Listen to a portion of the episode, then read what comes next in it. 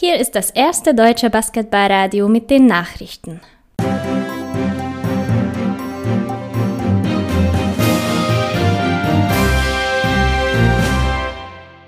Die Tagesthemen mit Finn Erhardt am 23.07.2020. Guten Tag, das sind die Themen. Neuzugänge in Göttingen. Nürnberger Talentförderungsarbeit erntet Früchte. Elchingen bleibt Spieler trotz Abstiegs erhalten. Für die BG Göttingen geht es nach vielen Abwerbungen anderer Erstligisten, die Abgänge zu kompensieren. Deswegen kommt nicht nur der 24-jährige US-Center Tai Odiers, sondern auch Heimkehrer Akim Vargas aus Frankfurt.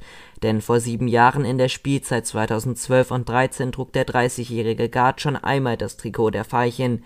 Der neue Vertrag bei seiner alten Wirkungsstätte beinhaltet nun eine Laufzeit von zwei Jahren. Als Schützling des Nürnberger Cheftrainers Ralf Junge etablierte sich Matthew Meredith in der zweiten Bundesliga Pro A. Doch das führt auch dazu, dass die vergangene Saison für ihn die vorerst letzte Spielzeit bei den Nürnberg Falcons sein wird. Die Fraport Skyliners sicherten sich nämlich die Dienste von Meredith. Der Abgang des ehemaligen Junioren-Nationalspielers zeigt zugleich aber, was für eine ausgezeichnete Talentförderungsarbeit bei den Mittelfranken geleistet wird. Meredith ist bereits der vierte Falcon, der binnen einer Spielzeit in die erste Bundesliga wechselt. Den ScanPlus Baskets Elchingen drohen Abgänge vieler Spieler, nachdem sich der Verein entschied, aus der dritten Bundesliga Pro B in die Regionalliga freiwillig abzusteigen. Ein Spieler wird Elchingen jedoch nicht verlassen. Carlo Rosic bleibt trotz des Rückzugs den ScanPlus Baskets erhalten.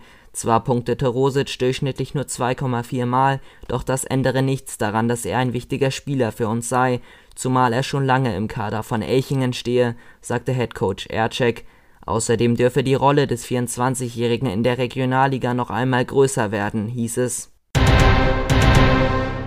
BSW Sixers Neuzugang Yassin Turan wird neben seiner Tätigkeit als Guard auch als Jugendtrainer fungieren. Der 1,77 Meter große Rechtshänder unterschrieb für zwei Spielzeiten und kommt vom BBC Coburg.